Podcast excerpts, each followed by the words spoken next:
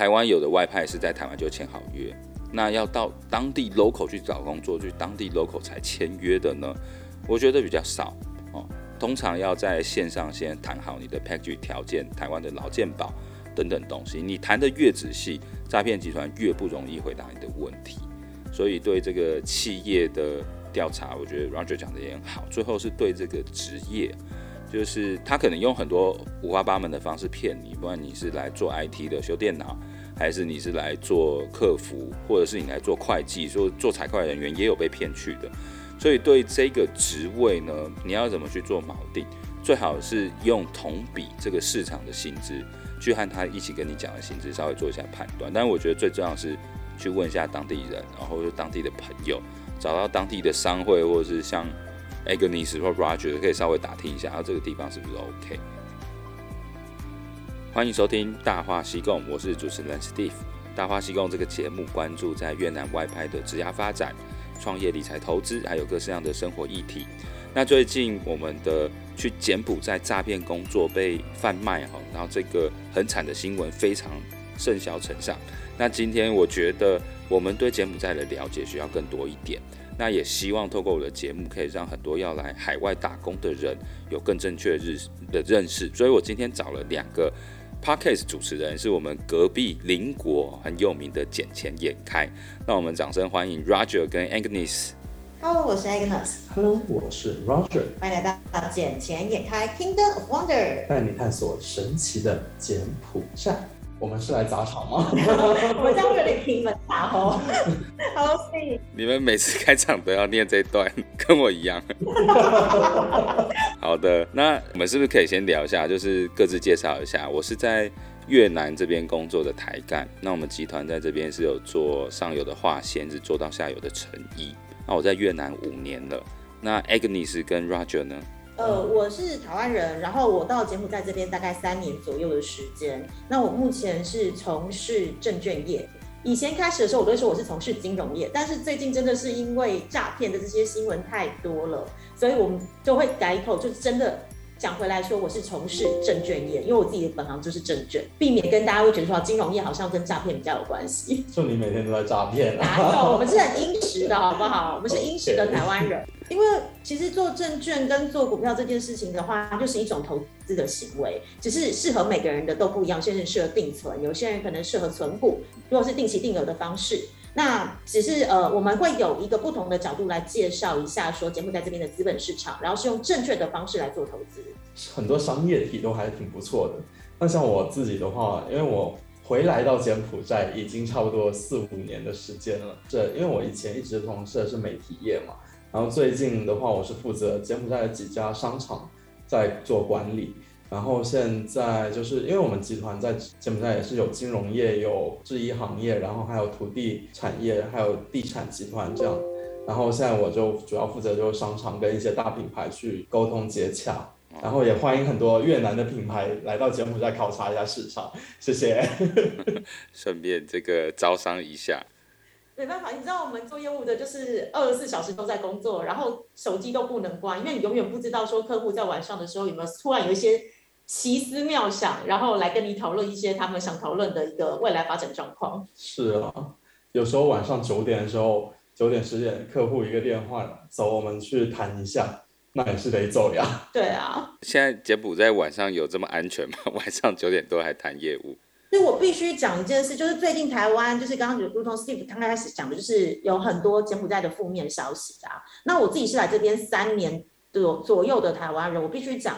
其实，在柬埔寨这边的人真的都很淳朴，而且真的都不是柬埔寨人在诈骗台湾人，或是诈骗中国人。我必须讲这件事情，这我必须要替他们发个声，因为相信我，语言不通，你根本诈骗不来。台湾人诈骗台湾人，或是中大陆人诈骗大陆人，只是发生在柬埔寨这块土地上被渲染开来而已。嗯，尤其是信奉小乘佛教，百分之九十以上都是小乘佛教的信奉者。那他们其实真的都蛮善良的，而且重点柬埔寨不排华，所以对于华人一直以来都非常的友善。跟你们介绍一下，就是在越南呢、是一个很长条形的国家，北边就是首都河内，南边就是大的经济城市胡志明，有点像北京跟上海这样。那中间还有岘港等等的比较有名，未来可能会变成软体园区，大概就是北中南。但是柬埔寨的城市哦，我们一般人可能就比较知道吴哥窟跟金边。你们所在的地方是哪里？或你可以介绍一下有几个主要城市吗？我们其实所在的地方就在金边，就是柬埔寨的首都。可是刚刚除了您刚刚讲的，就是暹粒，就是刚刚所谓的吴哥窟，就是一个世界文化遗址的地方。这两个地方是最为世人所熟知的。那但是现在在台湾，我相信另外一个地方是非常有名，就是西哈努克港，就是西港，也是很多呃最近台湾人说被诈骗过去的园区的所在地。那它其实也是一个柬埔寨唯一一个国际的港口。其实像西港的话，之前都还是非常的朴素。其实西港真正发展开是从二零一七一八年开始，西港那边才慢慢发展起来，然后经过的。经过这几年的洗礼，西港现在已经变成一个非常不错的海滨城市了。非常不错的海边城市，实在是跟我们新闻听到的差很多。所以，它整个西港是一个安全的地方嘛？你们会去那边玩吗？会啊，前两个月吧，因为我过去那边出差嘛，然后我在那里，我其实还觉得挺安全的。其实没有大家想象中那么危险了，只是有时候你像你走在大街上，你炫富啊什么，你把大金链子往外带。那这样子，谁不知道你有钱啊？那起一些歹心的人，他们肯定是会朝这些人先下手啊。应该是这样讲好了，比如说我们把以台北市来看好了，西港假设是一个台北市，那可能真正有那些诈骗或者是一些比较危险的一些园区，我们把它定义在比如说大安区好了。可是剩下的其他区其实是相对安全，只是它有些特定区域是真的不要去跟不要碰。因为那些话，连我们自己在这边生活那么久的，我们也会刻意的避免去到那些地方。嗯嗯，了解。所以其实就像我们看台中新闻，觉得台中好像开车就一定会吃子弹，并没有那么危险，就对了。当然，最近西港这件事情真的闹得还蛮大的。可是就，就我我只能讲是说，每个地方都会有一定有安全跟危险的地方，只是我们自己不要去涉入危险当中。对啊，所以我们可以直接来讨论说，这个柬埔寨因为诈骗，然后很多诈骗集团注入在西港的科技园区里面，然后造成新加坡、马来西亚、台湾、中国各式样会讲中文的人都受害嘛。就我了解，好像是大概一六年哦，有一带一路开始，西港这边就发展很多，然后博弈产业也起来。但是，一九年柬埔寨的政府就说开始不发博弈产业的这种。合同或是证照，你是说让西港这边有很多原本做博弈产业的也都纷纷离开？那加上疫情这两年，中国边境控管，所以中国人就出不去，所以原本这种诈骗集团的目标就转向了新马台哦这几个国家，所以才慢慢是这两年开始有这几个国家华人被骗过去。那这个形象啊，或者这件事情，在我们看来会觉得说。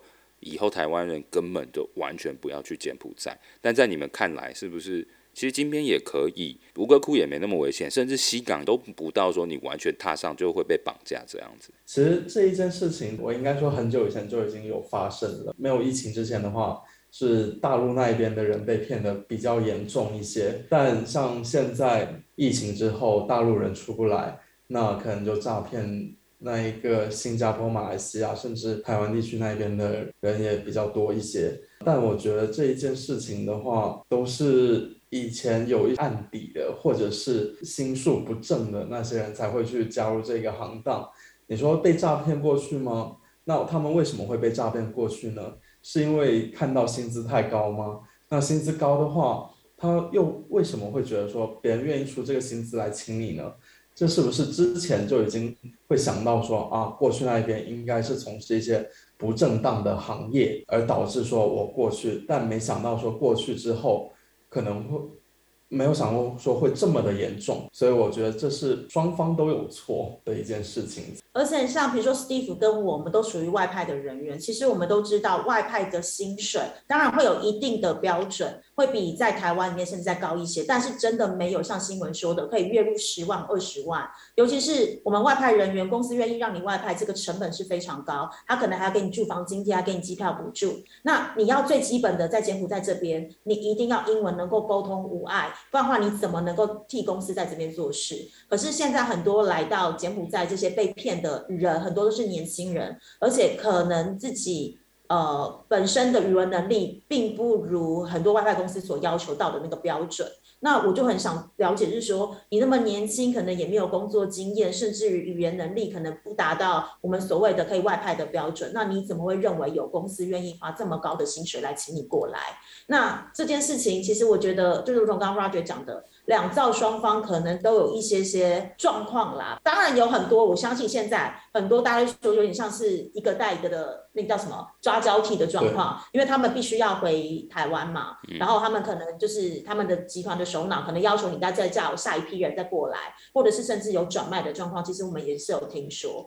不过在来之前的，真的很多人都不知道要来干嘛嘛，这个我是真的有点存疑问号。尤其是我们在坐飞机来到机，在机场看到很多人，他们的一些身体上的特征，其实你就知道他们可能不是那么好亲近跟相处的人了。我明白啊，就是很多会来海外工作的人，他们的理由是很多元的，不否认说有些人是贪，有些人是有他的原因，但我知道的，因为我有去跟那个人口贩运的人讨论过，他们有告诉我说，被害者的样貌是很多元的，而且他后面的动机脉络是很多。哦，比如说他可能是债务产生的单单亲父母，或是被裁员、疫情影响的中高龄的家中支柱，还有刚毕业的年轻学子，他可能求职不是很顺，甚至也有身心障碍人士，然后资讯不发达的原住民同胞朋友。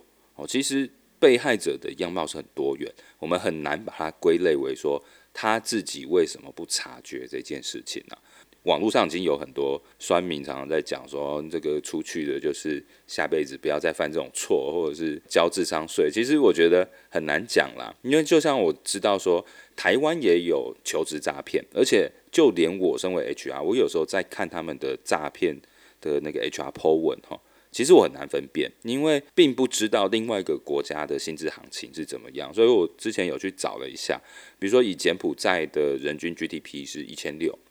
越南人均 GDP 是两千七，然后现在要上升到三千多，所以我们可以给大家听众一些标准，说假设你是没有经验，因为没有经验你才会遇到这种事嘛。假设已经有外派经验就比较少，所以没有经验的外派大学生，假设你来到越南，你进入成衣厂或是鞋厂的话，你很有可能薪资是从五万到七万，以你的专长这个之间来当做你的月薪，那你是拿。十三个月还是十四个月？看那个集团的状况。那你们可以分享一下柬埔寨那边的工厂有什么产业？他们的起薪大概是多少吗？我们就先不要按照人均 GDP 来计算，因为人均 GDP 的话，很多富商他们就直接把我们嗯直接拉上去了，嗯、平均上去了。因为柬埔寨的那个贫富差距真的太大了。对，嗯，因为像柬埔寨这边成衣厂的最低薪资啊是一百九十五美金，就今年还在、嗯、又在谈了嘛。嗯，然后又展开新一轮的谈判。那明预计明年的话，可能又再调涨个两块三块钱这样子，到达一百九十七甚至一百九十八美金这样子。就以这样子的标准来计算的话，我们的外派薪资也不会说到拿到特别高的地方，像那一个网络上面说的平平均月入十万呐这样子。而且，比如说以我们公司来讲，因为我们是从事证券业，其实证券业对于英文的要求是非常的严格。那像我们公司里面就只有台湾人跟柬埔寨籍的员工两种，那我们沟通平常都是用在沟通。那即使是证券业这种比较高薪资的白领阶级的话，我们公司给的员工薪水大概才五百到六百块美金一个月。那当然，在柬埔寨这边，如果你是会讲英文的，你的平均薪资会相对于比中文的还要再低一些。因为在柬埔寨讲英文的并没有那么吃香。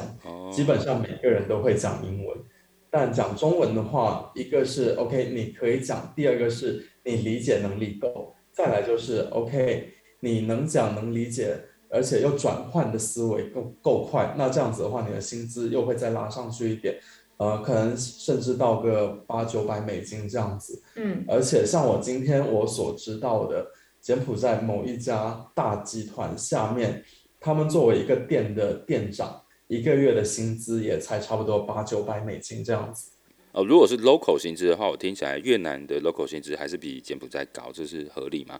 从人均 GDP 看起来就有差。那外派的台湾人或是中国朋友的这个薪资，你们能够给个 range 吗？假设他是没有经验的厨干，过去大概会落在哪边？呃，以台湾人被外派过来的话，在正当产业，我想讲是正当的产业里头的话，大概平均起薪是一千五百块美金左右。那这个是不包含你的住房津贴跟机票补助。那住房津贴跟机票补助就看每个公司的相关规定。因为它没有一定的 range，就是看您当初怎么跟公司谈。那如果您是在这边做到一个中高阶主管的话，大概你的底薪会落在两千到两千五美金一个月。嗯，了解。哎，艾格尼斯这大概是什么产业啊？也是成衣跟鞋业吗？呃，成衣鞋业或者是像我们券商，其实都是大概这个薪水，因为这个的话算是一个外派的合理薪资。对，啊，呃，当地某一家比较敢给的，因为他的薪资会稍微高一点，像呃一些主管级以上，就比如说高级经理这一些的话，差不多价格会落在三千到四千美金这样子不等。但是我必须有一个东西是要提一下，就是。只要是台湾台籍的企业外派的员工，大概就是我刚刚讲的，差不多是一千五到两千五这个 range 的起薪的底薪。但如果是中国籍企业的话，确实他们会给的比较高，但是他们也相对的要求你付出的劳力跟你的 performance 要达标。如果没有的话，你随时会被 fire 掉。很多也像是新加坡那一种，就是要你一直拼，一直闯。要把业绩给拼出来，要不然你凭什么拿到这一个钱，这笔奖金？对啊，其实我们也觉得很好奇，是为什么那些年轻人会觉得他们可以拿到这么高的薪水？因为不管是跟台籍干部比，然后或者是跟柬埔寨当地的员工比，这完全都不符合一个一个逻辑跟一个平均值啊。而且柬埔寨这边消费并不便宜。对，因为是一个美金计价的国家。像我今晚去吃一些粥啊、烧烤，就花了我差不多五十美金。粥烧烤花五十美金，它是一家就比较知名的店，它是砂锅粥啊，然后一些烧烤，啊然后点了几个菜这样子，花了差不多五十美。这这在我们越南平阳，说不定十五块都花不到哦。你说十五块美金吗？对啊，粥跟烧烤这个要花什么钱？根本就不用花什么钱的啊。如果我是去本地的店的话，那当然会比较便宜。嗯，但去一些比较有特色的或者名气比较高的店。他们的收费价格相对来说就会高一些。如果去本地的店吃一些白粥啊，吃一些卤水啊，那这样子的费用差不多也就在十美金左右，十美金上下。嗯，哦。像今天中午我跟客户在一家就是真的很不错的一家牛排馆吃饭，那我们今天中午四个人就吃掉了将近五百块美金。嗯，差不多。四个人吃五百，一个人吃一百多。哦、对，差不多是越盾的两百多万，哎，这在越南很难花到这样的钱呢。就是在越南，在柬埔寨非常的容易，因为其实你知道柬埔寨在这边有个很特别的点，就是。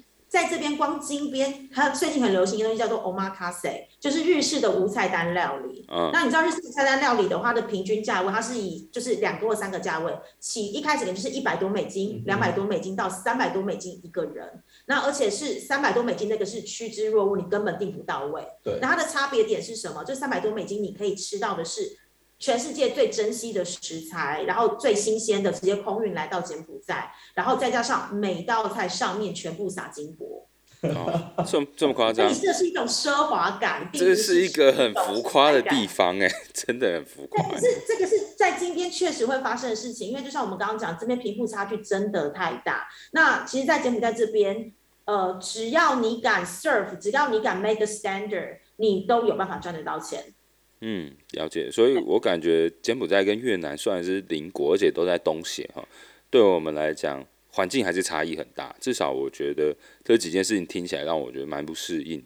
那我可以讲一下越南这边，我一到六都在工厂嘛，只有礼拜天去胡志明市区。然后我再怎么花，我就看到什么就吃什么，我看到牛排就吃牛排。我一个月也花不到一万块。然后我去花不到一万块什么币别？台币，台币。一个月花不到一万块台币，因为我只有花礼拜天一天，然后礼拜天一天我们花不到两千多块。你说吃一个墨西有那个补助吃饭的部分就对了。因为我吃工厂的餐厅呐，所以啊，我们没有做业务的都不行啊。对啊，我我们公司也是有包餐，但是我都基本上都没有在公司吃饭，因为我们都是中午都会跟客户吃饭啊，晚上也会跟客户吃饭，都在外面应酬。嗯，我们做工厂的很羡慕你们这个做业务在外面可以一直跑了，我们也是不想一直工作。你刚刚讲说就是包餐这件事情，我觉得可以特别提一下，因为之前也是会有人问我们说，到底你们要怎么知道这份工作有没有可能是诈骗？我就说你看一个东西就好了，有没有包餐，而且是包几餐，通常会包到四餐的都有状况。因为包给你四餐，代表是你工时一定超过十六个小时。可是正常来讲，有什么工作会超过十六个小时？那完全是个血汗的工作。那个苹果供应链现在在河内那边，三十一间台厂跟中国厂进来，就是红海啊，然后伟创什么什么。你知道那个科技业啊，台湾两个字的，打电话人事打电话来，又是晚上十一点问说你要不要来我们这边当进出口，人事做到晚上十一点，你看他那进出口会不会做到凌晨两三点？但是他的年薪是开两百五十万台币。哦，那那个就不太一样。那个你说包四餐，我跟你讲，台湾科技业到处都是。因为我以前在 HTC，我每天都在工厂从早到晚，都做十几个小时。所以我觉得血汗这件事情对台湾人来讲，你只要待过科技业都不是什么问题。所以他可能。可是你这样没有过劳的问题吗？我们这个外派人员是没有什么 人权保障，你也没加班费。你也没有什么过劳，对吧？加班费也没有，没有加班费，只有 local 的才会有加班费，因为 local 他们的劳动是受越呃越南的国家法律还有品牌验厂的保护嘛。你如果说有没有包第四餐，我觉得这个很难判断是不是诈骗。哦，可是，在柬埔寨这边有没有包第四餐，这是很不安全，因为其实。柬埔寨这边的话，中午很多的企业还有一个午休时间，嗯，从中午的十二点有时候休休到下午的两点，所以在柬埔寨这少部分少部分啦，对。然后像我们，你们越南那边有周休二日吗？没有，我们礼拜六要上班。因为柬埔寨这边有慢慢在进行周休二日。我刚来的第一年的时候，我们是呃每个礼拜六要上半天班，那很多公司是隔周休，嗯，可是到现在的时候，我们公司已经完全变成周休二日了。像我们公司都是六月份之前是。单休六月份之后就实行了周休二日。柬埔寨假超多啊，越南是世界前三少的，假超少的，一年只有。为什么想去越南？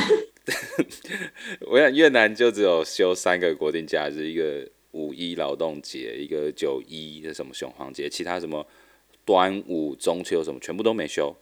完全没有，然后礼拜六要上。那柬埔寨很棒哎，因为柬埔寨国王生日也要休，国母生日也要休，啊、然后再来是什么？国父是国父逝世纪念日也要休，然后独立日也要休，减、嗯、薪也要休，送水节也要休。我们在无时无刻都在休假。我知道啊，因为柬埔寨来的同事都说，他们休假休到不知道去哪边玩，然后钱都花完。我想柬埔寨这国家是怎样？然后是不是一年有两个春节啊，还是什么？两个是一个减薪年，一个送水节。减薪年送水节了。哎，反正是不懂啦。越讲这个越气，越南就是做的被戏了。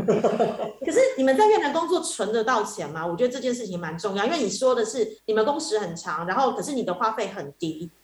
存存很快，存很快。你不要去酒店啊，或者是吸大麻什么，就存很快，因为消费很低呀、啊。一碗河粉你吃到饱，二十五块台币而已。自助餐路边四五十块台币而已。那么便宜哦！哎、欸，你知道柬埔寨这边就是我们会常吃一个东西叫龟丢，就是很像台湾的果条。嗯。然后这是柬埔寨人其实都会吃的，有很多柬埔寨会选择这个当早餐吃。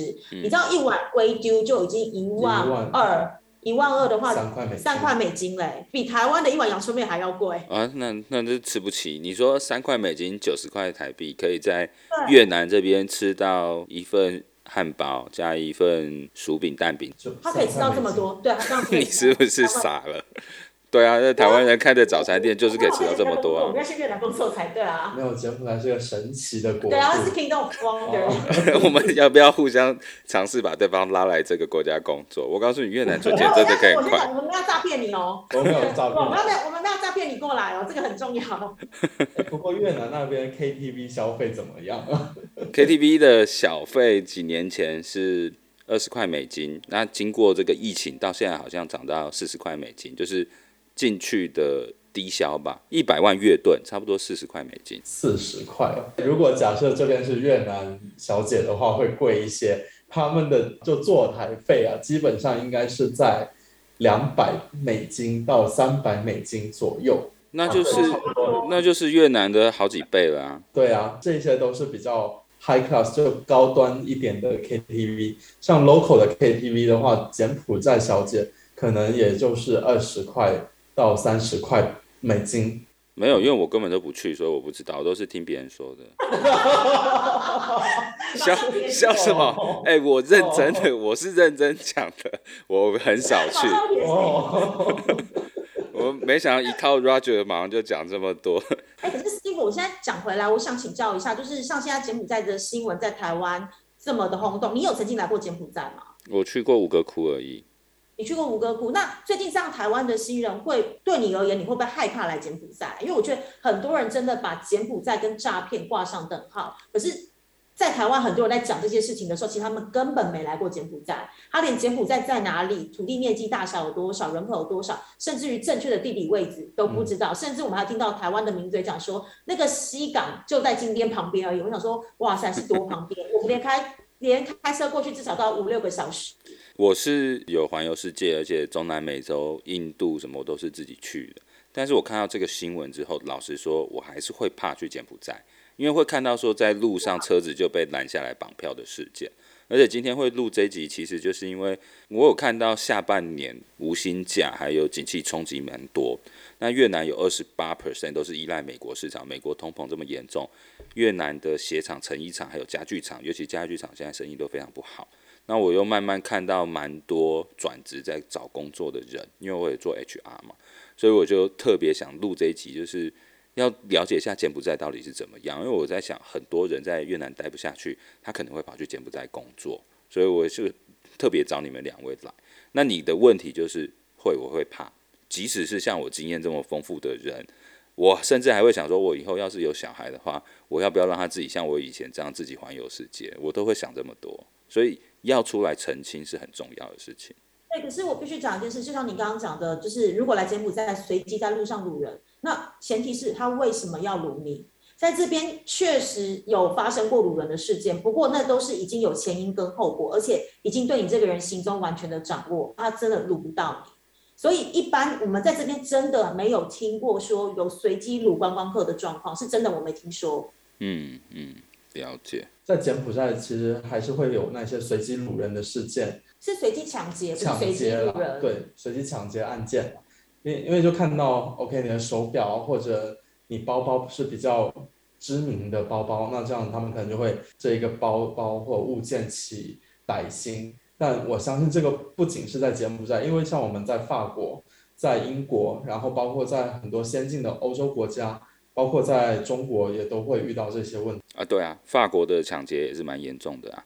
那就如同我必须要帮柬埔寨的人民说一句话是，我认识，我不能说所有的人，但我认识的柬埔寨人真的都很淳朴。嗯，对，所以在这边柬埔寨只是事情发生在柬埔寨，但不代表是柬埔寨人对台湾人来做这些不好的事情。很多真的是台湾人自己台湾人。我我觉得大家并不会有这个印象，对柬埔寨人民不好，觉得他们是诈骗集团的主脑。其实真的要讲，人口贩运很严重的台湾也是，然后毒品贩卖东南亚很严重的台湾也是，自己骗台湾人出去的也是台湾人骗出去的，并不会有人觉得说，哎，柬埔寨人不好。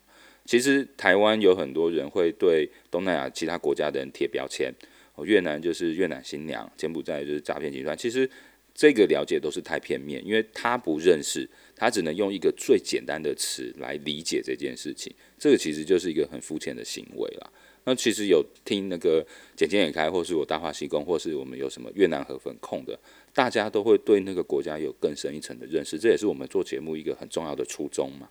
对，没错，因为我们当时要做这个 podcast 的一个起心动念，就是希望借由我们两个人在这边生活，然后把这边我们不会只讲好的事，但我们也会把不好的事情分享出来。嗯，其实我们讨论很多越南跟柬埔寨差异，我大概可以理解，就是这两个国家很多东西不一样，不管是消费、饮食等等。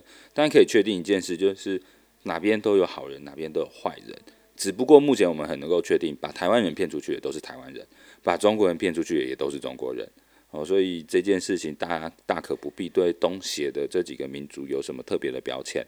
对啊，我完全的认同，因为就像我们刚刚分享的，不管是在欧洲，不管是在柬埔寨或者是在越南，其实都会有不好的事情啦，都发生，而且都层出不穷。但重点就是我们自己不要去跟他们接触，然后我们自己懂得如何保护好自己，因为你是毕竟是一个外来人口，你在这些本来不熟悉的国家，不是自己土生土长的地方，你本来就。更要有危机意识在才行。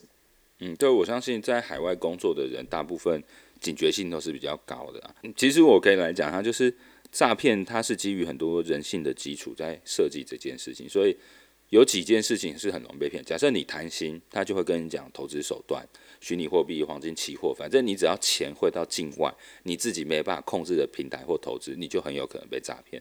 这是出于贪呐。那假设你是孤单的。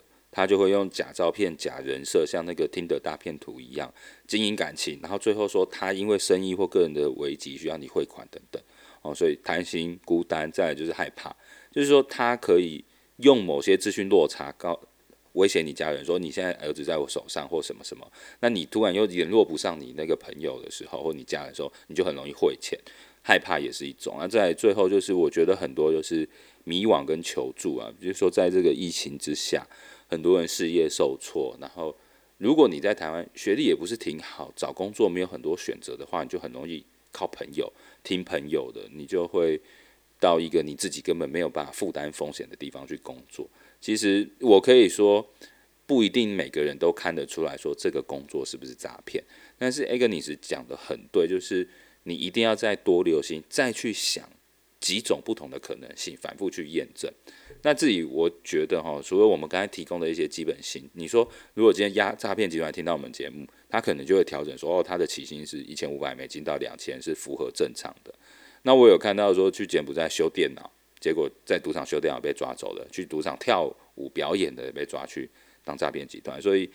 要怎么样真的可以知道这一个去柬埔寨是不是正确的工作，会不会被卖掉？你觉得有什么管道，或是有什么确认的方法吗？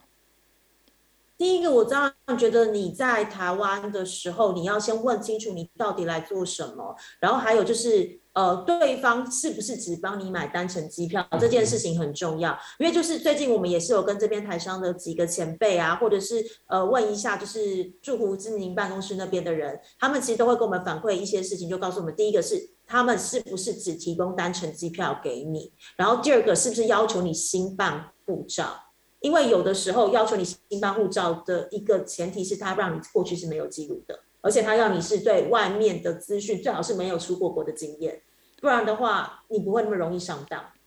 然后再来就是在台湾的时候，你可能要来这家公司工作之前，你要多多打听一下这家公司的背景，不要只听到高薪就被骗骗过来。我觉得做一家公司的背景调查很重要啊，因因为你要来这家公司工作之前，首先你要知道你的岗位，你要做是做的职责有哪一些，再来。这家公司它到底正不正规？它的负有没有负面评价？然后基本上负面评价是什么？因为这些我们都要了解清楚。然后这家公司到底是做什么的？就几个基本的条件都要先给他了解清楚，然后我们再来这家公司工作，这样子。会是比较保险一些，而且真的 Google 很好用，请好好善用 Google 来调查所有整个来呃，不管是柬埔寨，不管是越南，或是你要其他外派到那个国家的环境。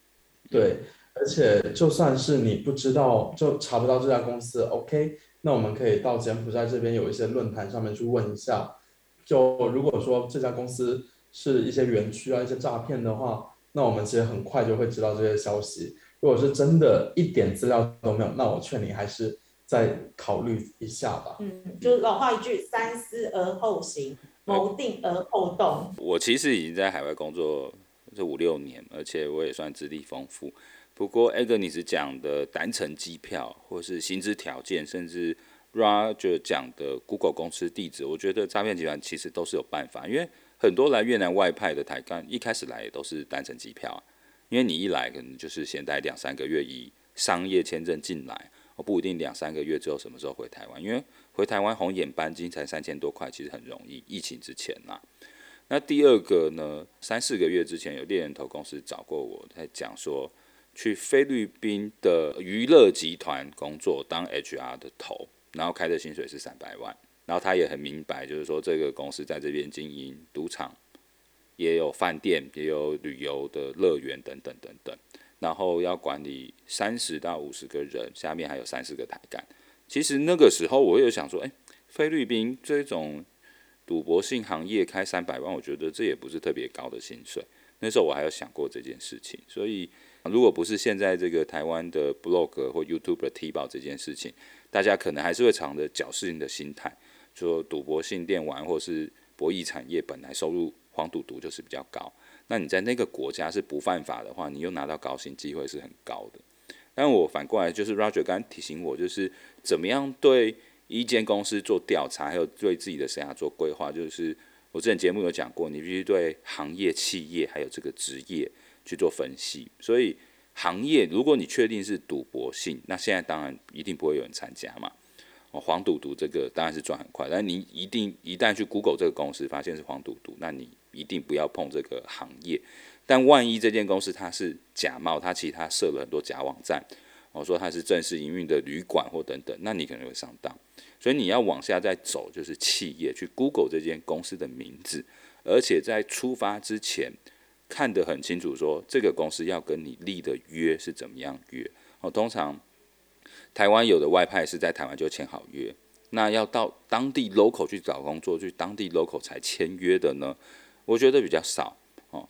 通常要在线上先谈好你的 package 条件，台湾的劳健保等等东西。你谈得越仔细，诈骗集团越不容易回答你的问题。所以对这个企业的调查，我觉得 Roger 讲的也很好。最后是对这个职业。就是他可能用很多五花八门的方式骗你，不管你是来做 IT 的修电脑，还是你是来做客服，或者是你来做会计，说做财会人员也有被骗去的。所以对这个职位呢，你要怎么去做锚定？最好是用同比这个市场的薪资去和他一起跟你讲的薪资稍微做一下判断。但是我觉得最重要是去问一下当地人，然后是当地的朋友，找到当地的商会，或者是像。Agnes 或 Roger 可以稍微打听一下，然后这个地方是不是 OK？当然啊，我们是会跟大家讲说，一定要自己判断，因为没有说，哎，你问我们或问谁，我们就告诉你的答案就已经是对的。觉得啦，我想很多方法去判断这件事情有没有办法看出蛛丝马迹。我觉得最好的方式就是调查很清楚以后，打开叫他视讯，然后马上看他的工作地点。如果是一间很公很正规的公司的 HR。绝对不会怕开视讯，而且会带你看整个公司的状况。我是建议现在这个风声比较紧的状况下，求职者可以用这个方法。你们觉得这个方法是可行的吗？嗯，这个方法是可行的，因为就像我们有一个朋友，他也是通过台湾那一边，就在台湾时候，他有本地的一家企业找到他，然后跟他商量好了那些条件啊，什么也确定了他要入职。所以他也是想说，怎么那么快就有决定下来？最后他做了这家公司的背景调查，然后也叫 HR 那边给他这家公司的所有的资料，就他们全部都能给得出来。所以我他到最后，其实他上飞机之前还在犹豫说他到底要不要来，然后他到了之后才觉得哇，这这家企业是真的很大，然后后面在这里现在也做的挺好的。呃，所以我觉得做一家公司的背景调查真的很重要，因为像一些灰色产业的网站的话，他们肯定不会做的那么的仔细，那么的细心。其实有很多时候，大家也可以说通过我们的频道或者我们的 IG 来发信息来问我们一下，我们也是很热热情于回答这些问题。当初在那个 Facebook 上一 Google 柬埔寨打工，超级多广告就出现，然后你只要给他按赞，他就会主动丢你。所以大部分这种会透过 Facebook、IG 啊，或者是什么微信、Telegram 这种很多元的管道来联系的呢，我觉得都是要特别小心。更何况之前这些诈骗公司很多都还在一零四或是一一一一有 PO，所以我在前面讲，假设你是一开始你是有贪的，你就非常容易啊，或是你是孤单害怕，或是你迷惘求助的，这个都非常容易出问题。反正就是黄赌毒不要碰了，真的，因为我相信黄赌毒不管在哪个国家是否合法，我相信都不会是一个我们所谓的正当的行业。嗯，对对，指压发展来讲，真的是不是很有利的职涯发展路线。我们做 podcast 的初衷，我们希望把柬埔寨好的一面带给大家，嗯，然后让大家发现柬埔寨更多的美，从而我们可能有更多其他行业投资机会，我们也可以了解。更多其他行业的内幕资讯。嗯，因为像我自己来柬埔寨三年多时间，我当初会来一个很重要的原因，是因为柬埔寨真的是一个第一，它很可爱的地方；第二是在柬埔寨是一个非常非常国际化的国家。你在这边大家都用英文沟通，主要流通货币是美金，然后甚至于是可以吃到全世界各国不同的道地的料理。然后在疫情之前的话，已经连续六年每年都是七八以上的 GDP 成长。你真的放眼全世界，很少有一个国家可以做到像柬埔寨这样子快速经济成长的一个规模。那只是因为最近因为疫情的关系，它的整个的一个比较仰赖观光客或是一些外资投没办法投资进来。可是我相信这不是只有柬埔寨的状况，是全世界都有发生这样的状况。那但是柬埔寨现在已经慢慢在复苏，而且它今年的 GDP 已经上看了五个点，所以我相信大家只要殷实的好好的在柬埔寨这边做事情的话，其实柬埔寨真的是一个未来可期待的国家。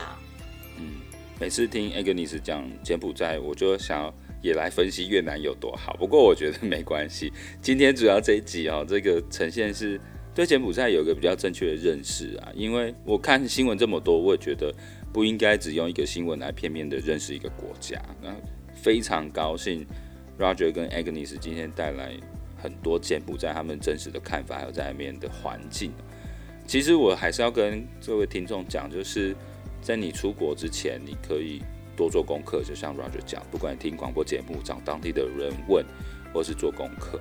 但是现在在这个社会景气之下，的确东协很多国家都是高爆发、高成长的机会。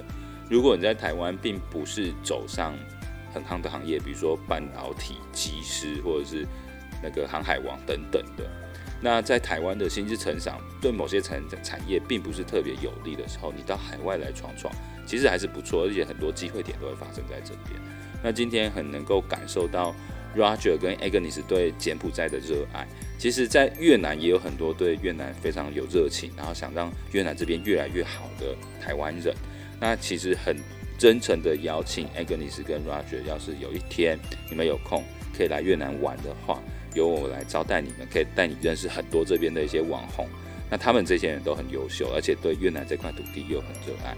那希望我们在这几个东协国家工作的台湾人，哎，中国人或是所有的华人在海外工作的人都能够平平安安，在这个乱世之中，在这个很动荡无卡的时代，大家都可以过好自己的生活。那今天很谢谢 Agnes 跟 Roger，谢谢你们接受我的访问，谢谢，谢谢，谢谢请大家有空一定要收听《捡钱眼开》。那今天节目到这边，谢谢大家，拜拜，拜拜。